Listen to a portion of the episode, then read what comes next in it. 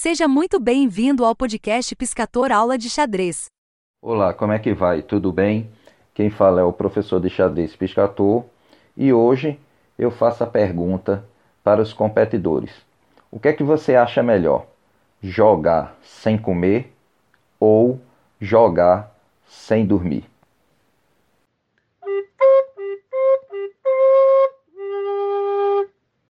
Aparentemente, essa pergunta pode ser muito óbvia, porque você vai dizer: comer dá para passar mais tempo sem comer do que sem dormir, né?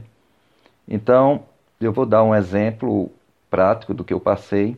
É muito comum você, quando vai jogar os abertos do Brasil, que são torneios muito disputados, porque geralmente da classificação para semifinal do brasileiro e às vezes até para final do brasileiro é, acontece que geralmente tem nesses torneios abertos do Brasil é, tem uma situação bem interessante que é assim geralmente se começa numa sexta-feira de duas horas e depois a primeira rodada e depois a segunda rodada às 19 horas. Só que isso se repete no no domingo só que ou na, na sexta, isso se repete no sábado, o mesmo horário de duas e de 19 horas. E as duas últimas rodadas, quando são seis rodadas, geralmente o pessoal tem que voltar mais cedo, então tem uma rodada de 9 horas da manhã e outra de 3 horas da tarde. Então, se você joga 9 horas da manhã, considerando que você gaste todo o tempo, já que cada jogador tem 90 minutos mais o acréscimo de 30 segundos, vamos considerar o total de uma hora e meia. Então, 9, 10, 11, 12. 12 horas você tem que comer e você tem as 3 horas para você iniciar a nova partida. Então, aconteceu comigo que após terminar a partida das 9 horas, terminando de meio-dia, eu estava é, com muito sono, porque na noite anterior não consegui dormir bem e terminei dormindo pouco. Em compensação, eu também sentia fome. E aí eu fiz uma decisão entre o que era melhor nesse período curto: ficar com fome ou dormir. E aí eu fiz, me lembrei de um livro que eu li sobre a importância do sono, que o melhor horário para você recompor um sono mal dormido é logo em seguida do horário de duas horas em diante, que é exatamente o horário que terminava a partida. Então o que é que eu fiz? Tomei um banho, tomei um bom, um caprichado copo de água, né? E fui dormir.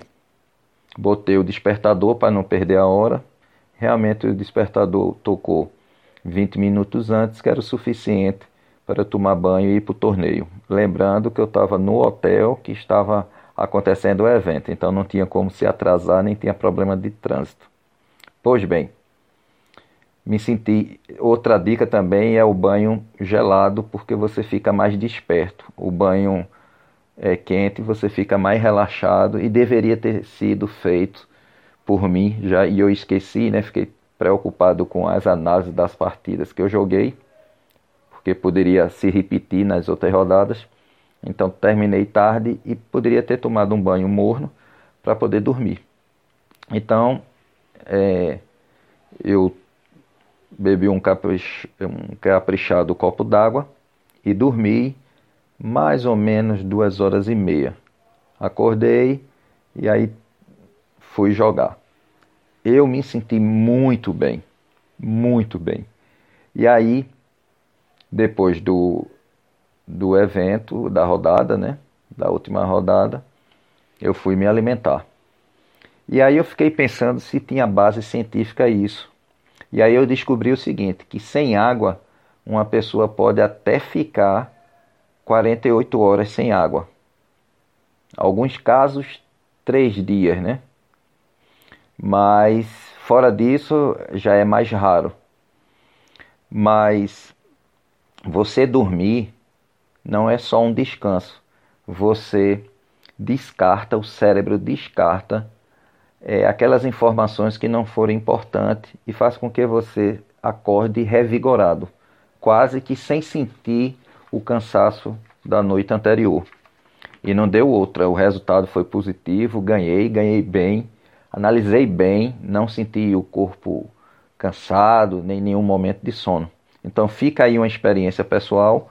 Não sei se com todo mundo funciona, mas se alguém passar por essa experiência e seja igual ou diferente do que eu passei, faça um comentário, mande um comentário pelo o e-mail piscator aula de xadrez arroba gmail.com não esquecendo de não esquecer de quando for na parte principal, onde tem a, a imagem maior do nosso podcast, você clicar nos três pontinhos para clicar no seguir. Você seguindo vai receber avisos de novos áudios que estão sendo publicados. E se você achar que nosso canal merece uma avaliação, clique onde você vai ver um desenho de avaliação e estabeleça o número de estrelas que nosso canal merece, ok? Muito obrigado pela atenção e aguarde novos áudios. Um forte abraço. Se você tiver qualquer dúvida ou queira sugerir temas para o nosso podcast, ou queira ter aula particular comigo, ou queira fazer parcerias, entre em contato por e-mail piscator aula de xadrez gmail.com. Se você gosta do nosso conteúdo, dê sua avaliação com a quantidade de estrelas que você acha que nós merecemos. Obrigado.